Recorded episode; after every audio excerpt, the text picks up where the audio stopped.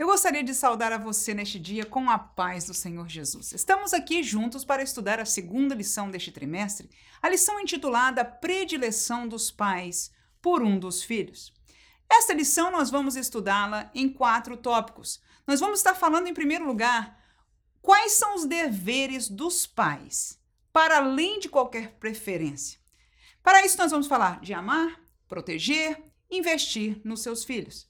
Continuaremos o estudo com as causas naturais da preferência, ou seja, por que é que nós podemos preferir um filho versus outro? Em terceiro lugar, as consequências comportamentais da preferência, ou seja, quando há preferência de pai por algum filho alguns dos filhos e separação de um ou outro, que consequências pode causar na vida das crianças. E eu vou falar sobre sentimento de inferioridade, sentimento de carência e sentimento de revolta. E terminaremos falando sobre as atitudes para imobilizar ou para impedir ou diminuir esta realidade de preferências, e nós vamos falar no âmbito espiritual, moral e prático. E assim, com a graça de Deus e a ajuda da palavra de Deus, estaremos estudando esta lição.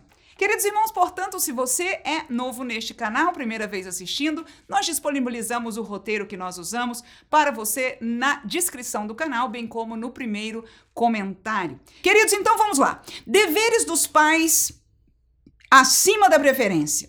Primeiro dever do pai: amar e o amor bíblico, o amor de Deus, ele é um amor sacrificial. Este texto nós conhecemos bem, está no texto de 1 Coríntios, capítulo 13, que a palavra de Deus diz o seguinte: tudo sofre, tudo crê, tudo espera, tudo suporta. Portanto, o amor de Deus, em primeiro lugar, ele é sacrificial e este é o amor que nós, como pai, somos chamados biblicamente a ter pelos filhos.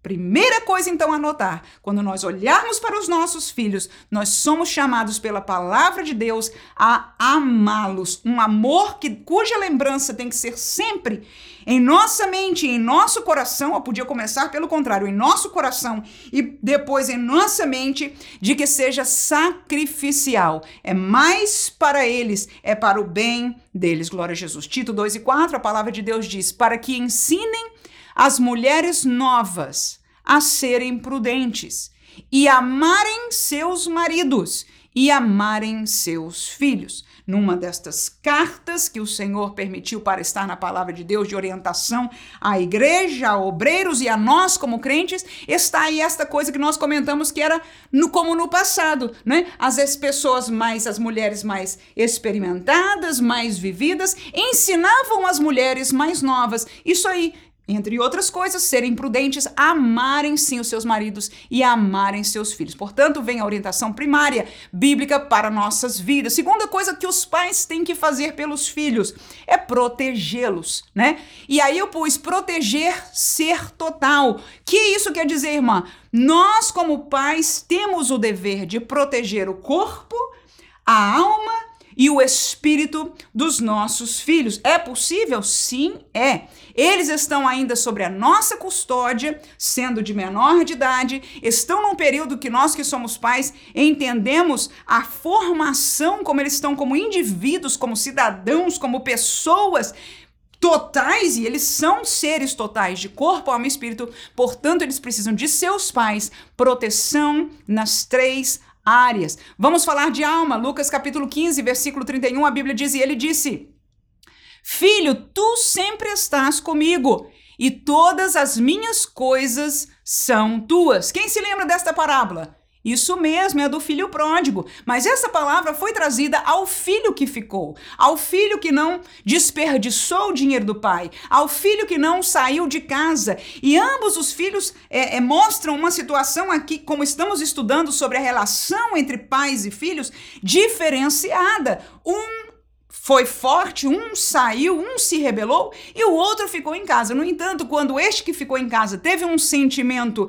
é, de alma ferida, o pai dele veio proteger a sua alma, não é, passando por cima da verdade, você vai ver que ele fala toda a verdade, mas a primeira palavra de quando o filho diz, eu não tenho, nunca gozei, nunca tive nada, e ele diz: "Não, meu filho, tu sempre estás comigo e todas as minhas coisas são tuas", mostrando para a alma do filho a realidade do amor, da unidade da família e daquele pai para com aquele filho naquela situação. Depois o filho continuou brigando e ele disse: Não, é justo hoje nos alegrarmos pelo seu irmão que estava morto e agora reviveu. Não vamos entrar no detalhe aí, mas está aí um exemplo do cuidado da alma de um filho.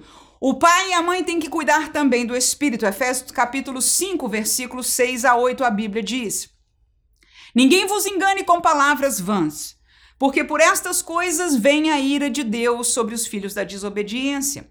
Portanto, não sejais seus companheiros, porque no outro tempo erais trevas, mas agora sois luz no Senhor, andai como filhos da luz. Então, no primeiro versículo nós falamos, ouvimos sobre palavras vãs e no segundo versículo nós ouvimos sobre não ser seus companheiros. E no terceiro versículo nós estamos falando sobre trevas e luz, ou seja, nossos filhos, assim como este contexto de Efésios, são filhos na fé de Paulo, igrejas ganhas, começadas, abertas pelo apóstolo, que ele orienta agora seus filhos na festa, mesma realidade espiritual, é super aplicável para os nossos filhos. Ou seja, nossos filhos têm que entender que nasceram nas trevas e que ao aceitarem a Jesus, a realidade de trevas e luz da necessidade da sua salvação, e alguém pode dizer, tá bom, a gente fala das coisas espirituais, mas o que que tem a ver não sejais seus companheiros, ou seja, Paulo diz aí cuidado com as palavras. Não é a primeira vez, não é a única vez que Paulo exorta a igreja através de suas cartas sobre essa realidade. E ele diz: não comuniquem com eles, ou seja, as amizades dos nossos filhos. Com quem nossos filhos andam é parte do cuidado dos pais, um cuidado espiritual. Por quê? Porque nossos filhos, se são luz, temos que ser lembrados como Paulo lembra aos seus filhos na fé. Nós, noutro tempos, éramos assim, mas hoje nós somos diferentes. Queridos irmãos, nós não podemos não só viver esta tentativa de mistura de trevas com luz, porque não se misturam, segundo a palavra de Deus, e até a ciência hoje pode comprovar de que trevas, ou seja, falando no sentido natural, é melhor dizer assim, tanto quanto no sentido espiritual que a palavra nos ensina, não há uma mistura destes dois reinos, não há uma área cinza, uma área intermediária, alguém ou é luz ou é trevas. Portanto, deveremos de, devemos definir isto para a nossa vida e ensinar, proteger, como dizemos aqui, os nossos filhos essa realidade espiritual. No físico, deixamos aí somente um, um exemplo para você, Gênesis capítulo 14, 12, 16 fala lá de Ló, né, e Abrão. Também tomaram a Ló e habitava, que habitava em Sodoma, filho de irmão de Abrão, e a sua fazenda, e foram-se. Tornou a trazer toda a fazenda, tornou a trazer a Ló,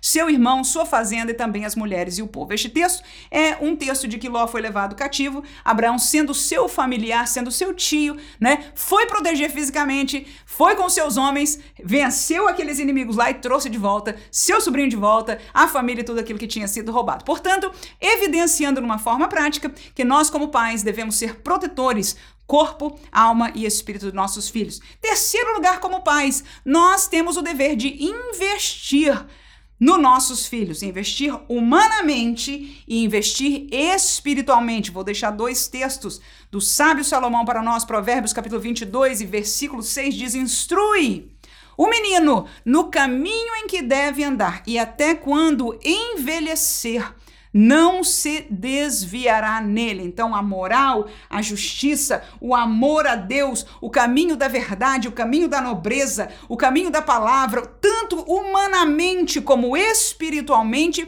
somos nós, pais, que instruímos os nossos filhos. Entendemos claramente que há tempos que nós temos maior. Uh, influência do que outros tempos, mas em nenhum tempo em verdade.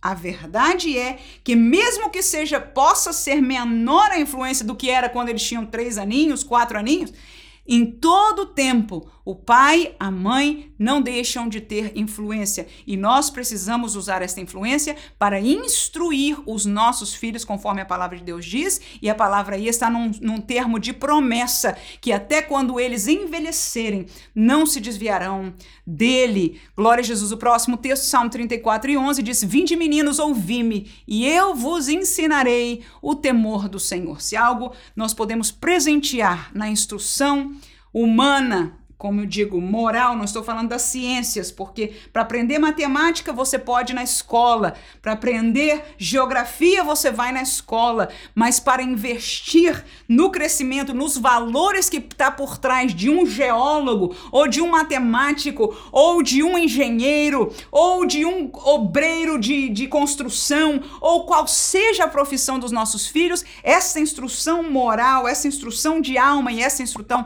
espiritual deve deve ser parte do dever de cada pai e de cada mãe. Amém. Segundo tópico. Então, irmã, já estamos falando de preferências. Existe isso? Pode existir isso de maneira natural? Será que é errado ter preferência? Será que sou eu o único, não existe mais ninguém?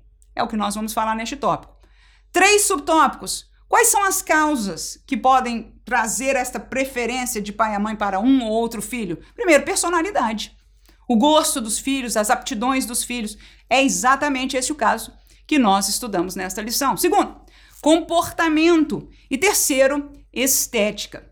Vamos ao primeiro subtópico. Gênesis capítulo 25 e 28 é o último versículo aí né, da nossa leitura bíblica em classe, o, vers, a, a, o texto de 25, do 19 ao 28, vai falar de Isaac, que teve a sua esposa e ela não podia conceber. Ele pediu ao Senhor que é, fizesse um milagre na vida dela, ela concebeu e então, de repente, ela percebeu que dentro dela havia uma um rebuliço lá dentro, né, que ela entendeu fora do normal, ainda que ela não tinha experiência de gravidez, mas ao perguntarem ao Senhor, então o Senhor os disse que eram gêmeos que estavam em seu ventre e a realidade que aconteceria, muito bem colocada pelo pastor Elianai Cabral na explicação da lição, é pela presciência de Deus, ali já estava o Senhor revelando o que haveria de acontecer no futuro daqueles dois, daquelas duas crianças que haveriam de ser jovens, haveriam de ser nações, inclusive, e ali estava o Senhor já falando esta realidade profética, não no sentido de, uh, de colocar, de fazer, de estabelecer, mas no sentido da presciência de Deus que já sabia que assim o seria. Amém. Antes o texto fala das realidades da preferência de cada um, né? Um deles era o quê? Era de caça, olha lá, e cresceram os meninos, versículo 27. E Esaú foi varão perito na caça varão do campo, mas Jacó era varão simples, habitando em tendas. Então, esta realidade de gosto, um gostava da, do, do, mato, do, da caça, não é? O outro gostava de ficar em casa, ficava ali uma pessoa mais quieta. Então, esta diferenciação de gosto, essa diferenciação de aptidões, talvez Jacó não tinha é, não é essa aptidão, este jeito, essa coisa de, de, de agressivo que era natural para Isaú. Estas realidades comportamentais são super normais, né? Entre a as pessoas em geral, e com certeza se são das pessoas, começam desde a sua infância, é, e esta realidade de diferenciação foi que trouxe o que está escrito no versículo 28. E a Bíblia nos traz à tona este sentimento para que nós entendamos que isto pode acontecer naturalmente com qualquer ser humano, inclusive aqueles que temem a Deus. Amém? Tá certo, irmã? Não, nós vamos estudar sobre isso. Mas pode acontecer naturalmente? Está aqui a prova bíblica. Este casal temia o Senhor, eles engravidaram a esposa engravidou pelo pedido de seu esposo diante de Deus, e agora, dentro da bênção do Senhor, você vê esta realidade que naturalmente pode ocorrer. E a Bíblia diz: e amava Isaac a Esaú, porque a caça era do seu gosto, ali, o gosto do pai. Mas Rebeca amava a Jacó. Então, esta preferência que aconteceu na sua casa era algo natural. Quando a personalidade da criança pode ser algo que nos traz a preferir um do que a outro. Nós vemos nós neles, o mesmo gosto, o mesmo estilo, a mesma maneira, a maneira de falar e etc. Aquilo que ela gosta, aquilo que ele gosta, sempre foi aquilo que eu gostei. Então, esta realidade de aptidões, de gosto, da personalidade, um é quietinho, né? a gente poxa, aquele meu filho é mesmo como eu, tão, né? Assim, e a gente vai se vendo nele, e isso pode acontecer de nós termos este sentimento de uma certa preferência. Que outra realidade? Comportamento. Olha lá, Provérbios capítulo 6, versículo 14, o texto bíblico diz assim: perversidade há no seu coração. Todo tempo maquina mal, anda semeando contendas. Olha outro texto de Provérbios 16 e 29. O homem violento persuade o seu companheiro e guia-o por caminho não bom. Ora, tanto a maldade como a violência, e podia ser qualquer outro tipo de comportamento que não é agradável, e nós, como pais, sabemos que é sempre uma realidade possível, de filhos para filhos. Alguns se comportam como nós esperamos, como nós ensinamos, e há uns que, mesmo que nós ensinemos, o seu comportamento não está aquilo que nós gostaríamos que fosse. Principalmente quando isso, os anos vão passando, a adolescência vai chegando e esta realidade, às vezes por outros fatores, inclusive, começam a tomar preeminência. Então, por causa do comportamento daquele filho, nós podemos preferir aquele que é mais fácil, sim ou não? Essa é uma segunda realidade. Terceira, a estética. Gênesis 29, 17 diz assim: olha. Leia, porém, tinha olhos tenros, mas Raquel era de formoso semblante e formosa à vista.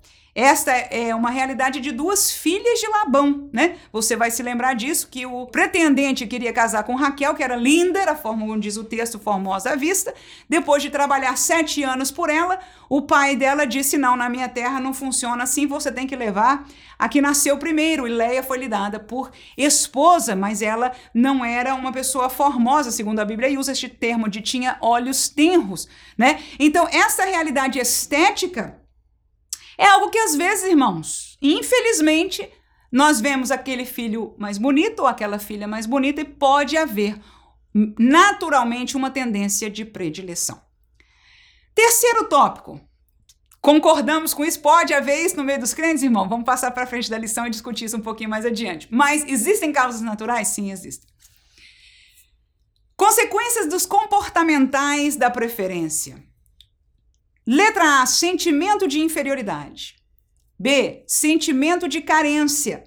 C, sentimento de revolta. A primeira coisa com uma criança, e isso o privilégio de nós que somos pais assistirmos de perto, é muito importante esta observação dos pais e das mães, porque nós verdadeiramente ser mãe e ser pai é uma escola, é uma escola.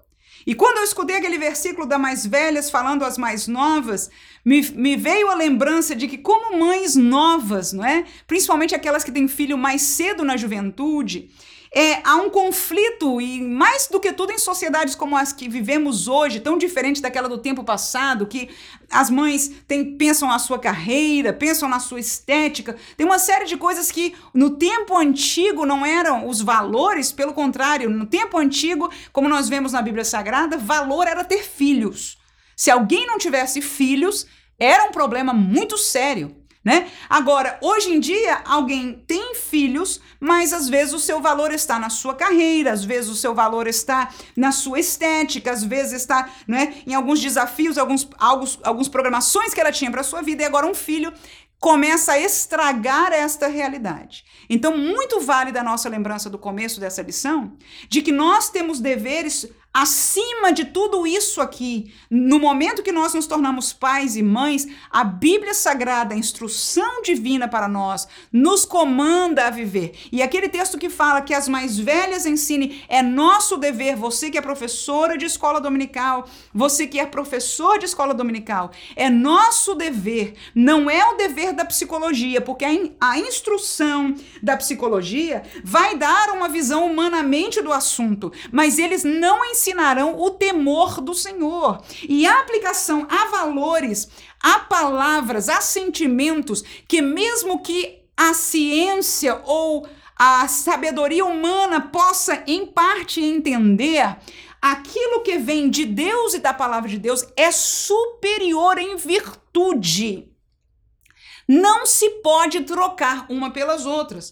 Portanto, nós não podemos confiar a instrução das nossas moças, a instrução das mães, a instrução dos novos pais, a conselheiros de psicologia. Entendem?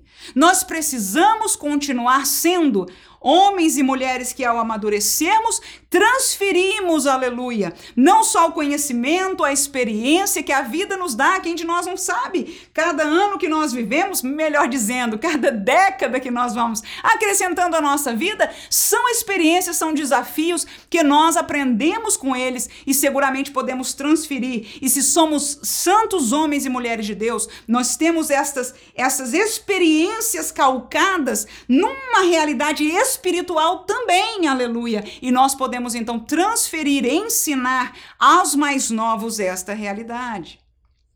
Tendo dito isso, a realidade de preferência, ainda que seja natural ou possa acontecer naturalmente, e eu vejo claramente que é possível, não só a evidência bíblica, mas nós vemos por todo lado, e pode acontecer conosco também, por um destes fatores em algum tempo da nossa vida. No entanto, nós precisamos olhar com amor e olhar para o filho e entender neste tópico o que que isso pode causar para eles. Primeira coisa, um sentimento de inferioridade. Juízes capítulo 6 e versículo 15, a Bíblia diz: "E ele lhe disse: Ai, Senhor meu, com que livrarei a Israel? Eis que a minha família é a mais pobre de Manassés e eu o menor da casa do pai." Claro que este texto não está relacionado diretamente ao contexto de pais e filhos, mas está aí alguém que responde a Deus dizendo: Senhor, eu não sou nada, eu não sou ninguém, não só a minha família é a mais pobre da minha tribo, mas eu sou menor da casa do meu pai. Este sentimento de inferioridade, irmãos, nós não poderemos apagar facilmente.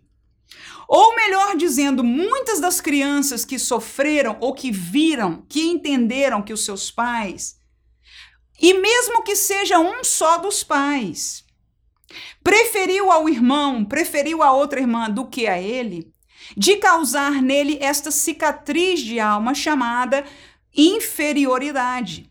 E isto você veja, este rapaz que respondeu ao Senhor já era uma pessoa crescida, já era uma pessoa adulta né? Quando Deus o chamou para trabalhar para um para ser líder inclusive em Israel, glória a Jesus. E você vai ver que esta realidade ele vai carregar por vida. Então este é o primeiro cuidado que nós temos que ter é entender que nessa nossa preferência, nessa nossa brincadeira, nessa não, não tem problema, tem problemas e problemas sérios. Portanto, se nós amamos aos nossos filhos e como pais dissemos no começo desta classe, nós precisamos amar e proteger a alma deles, sim, Senhor. Nós precisamos proteger a alma dos nossos filhos. Então temos que ser cuidadosos de não permitir, ou seja, você pode ver um filho que seja mais bonito que outro e ter uma certa pode acontecer. Nós vamos falar sobre a luta contra isso dentro de nós no último tópico. Mas ainda que isso aconteça natural, que isso flua naturalmente, nós temos que olhar para as temos que comportar-nos, trabalhar, entendendo que esta realidade vai provocar algo muito profundo na vida da criança que ela vai carregar por vida, vai ter problema na frente de lidar com ela. Ou seja, a vida da nosso filho, a vida da nossa filha pode ser para sempre marcado por essa realidade dele ver ou dele entender né? Eu tenho uma criança pequena, agora eu tenho dois filhos. Um, a minha filha mais velha tem seis anos, o meu filho mais novo tem três anos. E vocês que têm mais de um filho sabem quando o segundo chega àquela realidade de ciúme. Né? E mais ela foi crescendo, ela me pede afirmações do meu amor, do que eu acho especial nela. Então nós sempre tomamos o cuidado de se falarmos de um, de falarmos de uma maneira não, não é parecendo formal, mas de uma maneira é, que seja conversacional com ela, para que ela entenda que ela também é especial. E a mesma maneira, quando nós falamos com ela, trazemos ao outro, porque já visualizamos que ambos mostram esta realidade de afirmação de seus pais. E às vezes a gente, como pai, pode dizer: ah, isso é besteira. Não é besteira, irmãos. O nosso dever como pais é cuidar, zelar pela alma de nossos filhos. E a alma estamos falando de razão e estamos falando de emoção, e essas duas coisas juntas, eles levarão para o resto de sua vida. E aquilo que ele não achar explicação da tua boca, da minha boca e da palavra de Deus, ele vai procurar fora.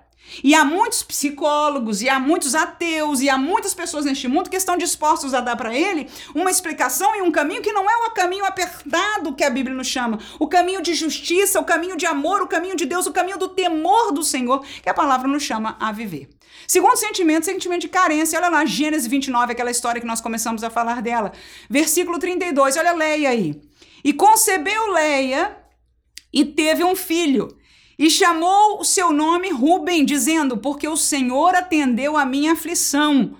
Por isso agora me amará o meu marido. Queridos, a coitada de Léa é uma pessoa carente, ela precisava de afirmação, ela entendia claramente que o marido dela não amava ela, ela viu a, o engano de seu pai, sabia que o seu esposo amava a sua irmã e ela vivia esta carência emocional, ela vivia essa dor. Então, quando Deus lhe permitiu ter um filho, seu primeiro filho, o seu coração se encheu de esperança. Por isso, agora me amará o meu marido. Queridos irmãos, temos que ter o cuidado a questão da preferência de mostrar, de demonstrar, em verdade de ter. Porque se nós temos preferência, nós alimentamos mesmo em nosso coração, vai ser demonstrada de uma maneira ou de outra, vai, como a gente diz, vai vazar, vai se vai ser refletida. Então precisamos vacinar, nós vamos falar no último tópico, cuidar disso em nós mesmos. Mas esta realidade pode causar uma consequência de inferioridade e uma consequência de carência. Muitas meninas carentes do amor do pai procuram em outros homens cedo em idade preencher esta carência. Saem de casa fora de hora, entram dentro de um relacionamento ilícito. Há vários livros que são escritos sobre esta realidade da importância do amor do pai, do, da presença masculina sadia na vida de uma moça e na vida de, do menino também. Toda esta realidade da mãe, ou seja, aquilo que Deus criou, irmãos, a família, é algo especial. Glória a Jesus. É de Deus verdadeiramente. E por último, o sentimento de revolta. E falou Caim, Gênesis 4 e 8, com seu irmão Abel. E sucedeu que, estando eles no campo, se levantou Caim contra o seu irmão Abel e o matou. Claro que o caso de Caim foi um caso diferente.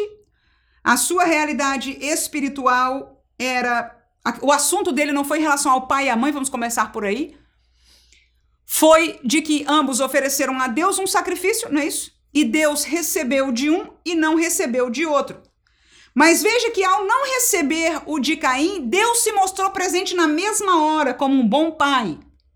É como quem diz: o que você fez está errado, não é válido, por causa do que está no teu coração, Caim. Por que, que você está triste? Na mesma hora, Deus não abandonou, não simplesmente diz não aceito o teu e virou as costas e deixou Caim para lá. Veja isso, irmãos, e aprendamos como pais e mães também. No momento que ele fez algo errado, e aí é uma cena, uma realidade espiritual, Deus não aceitou. Ao ver o semblante, que com certeza era consequência daquilo que aconteceu ali, descaído de Caim, Deus não o deixou. O amor de Deus é assim, irmãos. Mesmo que nós sejamos, no melhor sentido, estragados, ao vermos que Deus não está bem com isso, o Senhor ali, como um pai, esteve ao lado e disse, na mesma hora ele não saiu de perto, ele diz: Meu filho, por que estás assim? Isso provoca a gente olhar para dentro, se perguntar. Há uma chance de se quebrantar. Ali estava o pai, né?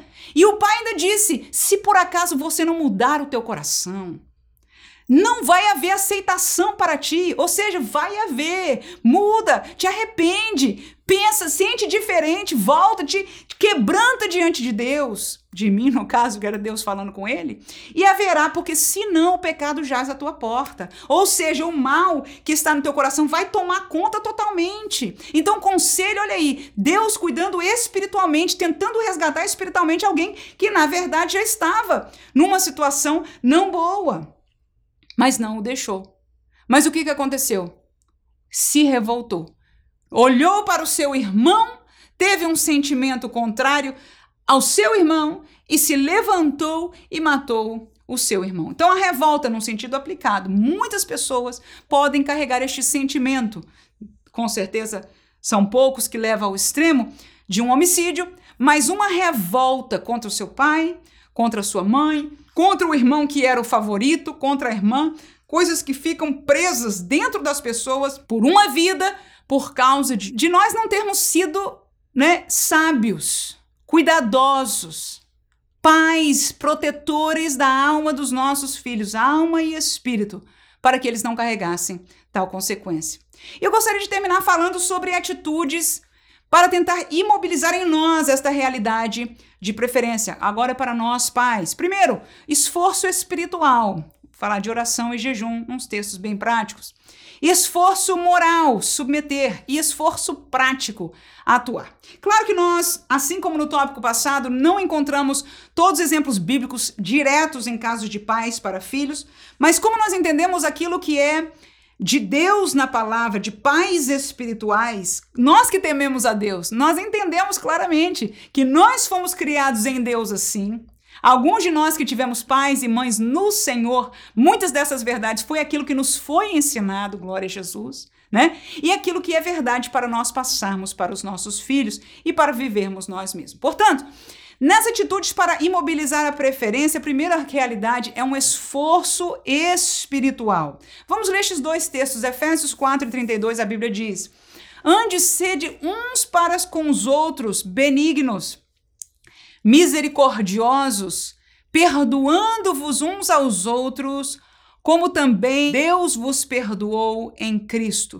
Queridos irmãos, o perdão é uma atitude espiritual. Você pode desculpar alguém, você pode passar por cima e tentar não se lembrar. Isto é o que a psicologia vai te ajudar a fazer. Vai, te, vai tentar tirar o seu foco de um lugar e passar para outro lugar para ver uma superação. São todas instâncias de tentativa de trabalho psicológico para superar alguma coisa. No entanto, essa é a diferença da palavra de Deus é que a virtude é completamente diferente, é muito mais profunda. A capacidade de perdoar, irmãos, torna a pessoa ilesa, a dor, há uma lembrança. Você pode se lembrar do que aconteceu, mas a dor daquilo ali sai. Há uma capacidade de, liber, de liberar, num certo sentido, de livrar a pessoa que fez o mal contra você e de você daquele problema, porque em verdade um pecado, uma realidade não perdoada, quando não há não se pode, a Bíblia até cheia de versículos que fala disso, como esta realidade nos prende espiritual e impede tantas coisas espirituais na nossa vida. Portanto, a capacidade de perdoar uns aos outros é uma capacidade espiritual, valores bíblicos, valores de Deus. Então, nós como pais, nós como seres humanos precisamos fazer esforço em áreas espirituais. Ainda que nós olhemos para a situação como humana, é porque ela é tão bonita tão mais bonito e coitadinho do meu filho ou da minha outra filha tão feia. Ou seja, a questão de preferência de gosto. Nós precisamos cuidar de nós nos valores espirituais ao lembrarmos, como dissemos no primeiro tópico, os deveres como pais que nós devemos ter, Senhor, é clamar a Deus, ajuda-me, que a virtude do amor espiritual, que foi o primeiro tópico dessa lição, seja presente na minha vida, ou seja, lutar por este amor espiritual, amor de Deus, amor ágape, o amor sacrificial de 1 Coríntios Coríntios 13, em prol dos nossos filhos, inclusive daquele que tem um comportamento que a gente já não aguenta mais, é algo espiritual. Glória a Jesus. João capítulo 15, versículo 17 diz: Isto vos mando, que vos ameis uns aos outros. O mandamento de Deus é algo que nos parece, na linguagem comum da sociedade, algo normal, mas o amor de Deus, este amor sacrificial bíblico, irmãos, não existe no mundo. Existe o amor fraternal, que também está presente na Bíblia.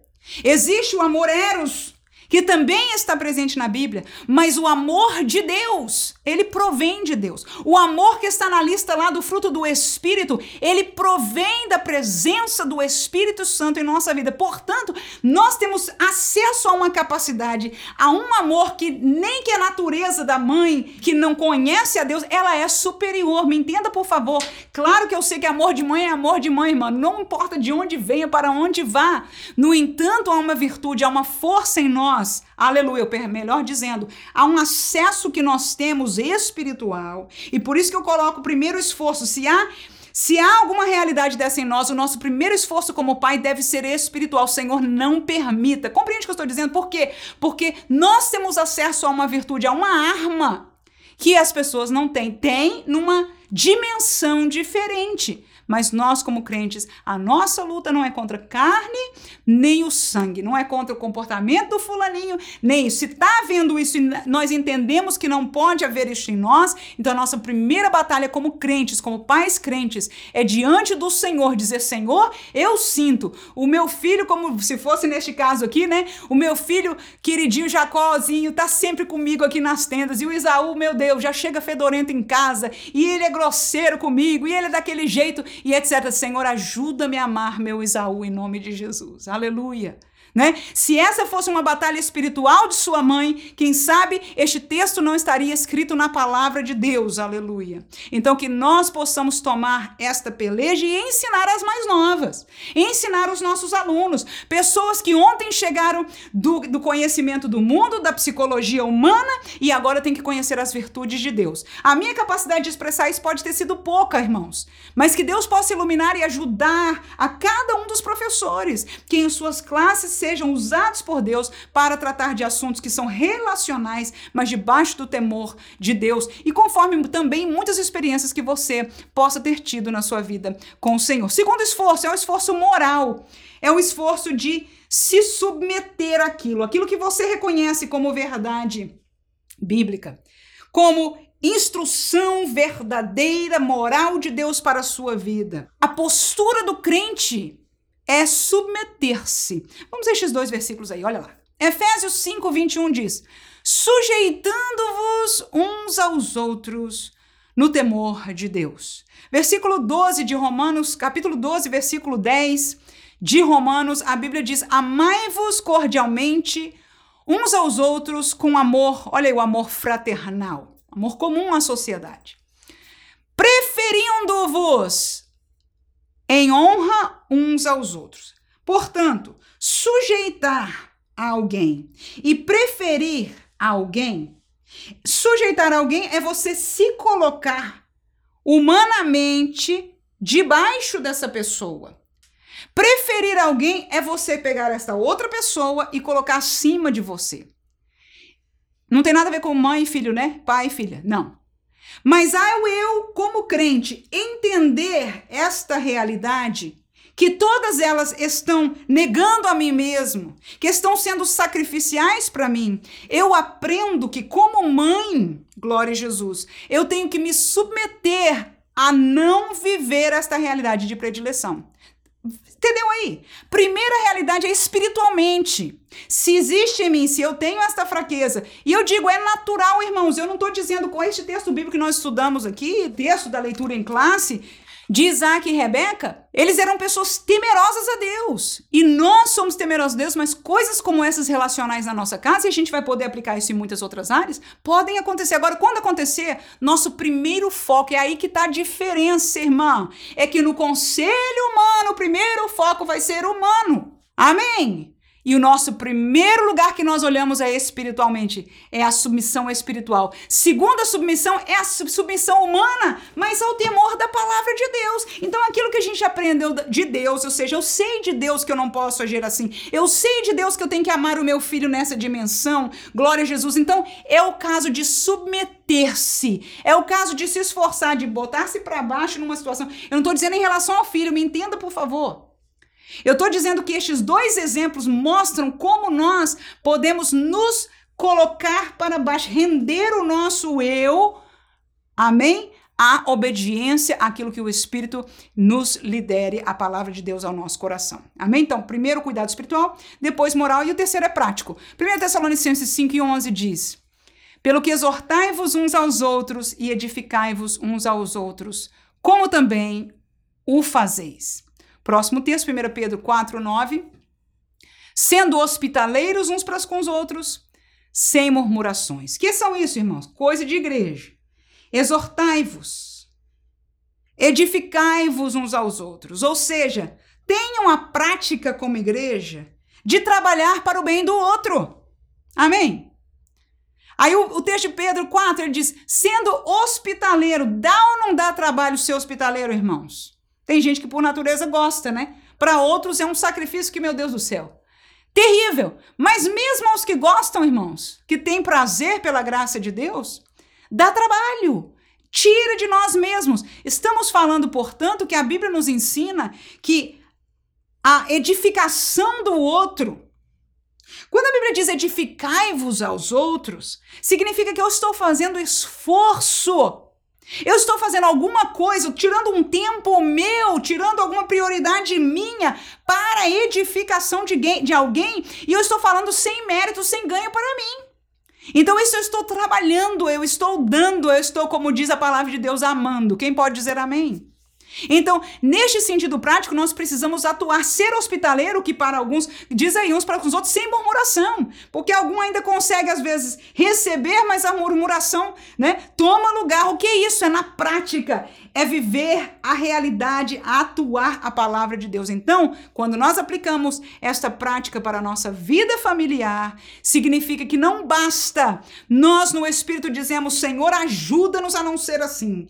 Segundo, é que na nossa alma a gente vai lembrar a nossa razão, a gente vai chamar a atenção da nossa emoção, a gente vai olhar para aquele filho que nós desprezamos e vamos pedir ao Senhor, em primeiro lugar, amor, e nós vamos nos submeter àquela realidade em terceiro lugar, nós vamos praticá-la. É a gente vai lá e abraça, enquanto está abraçando, está dizendo: Senhor, faz-me amar cada vez mais o meu filho. É, Esaú, aleluia, né? A Rebeca falaria né? Não é que não ama, mas há preferência. Senhor, ajuda-me que esta não seja marca, uma marca feia da nossa família, que meus filhos jamais possam crescer e viver na sua vida essas consequências tão terríveis de inferioridade, de carência, de revolta e de outras que podem acontecer, porque eu fui displicente à tua orientação. Que o Senhor possa nos usar neste dia, para que com a sabedoria que Deus lhe conceda, com a experiência que talvez você já tenha na sua vida, possa com compartilhar com aqueles com quem você terá a oportunidade de falar este ensino para ser assim usado por Deus como somos chamados para a formação da próxima geração. Nós recebemos de alguém, glória a Jesus, aqui está mesmo um pastor, pastor Elianai Cabral, através do seu comentário trazendo para nós esta lembrança, este texto bíblico, esta realidade e nos ensinando sobre isso, glória a Jesus. E nós devemos também ensinar aos outros, porque assim a palavra de Deus nos chama a fazer. Que Deus abençoe você, a sua classe e a sua família. Em nome de Jesus. Amém.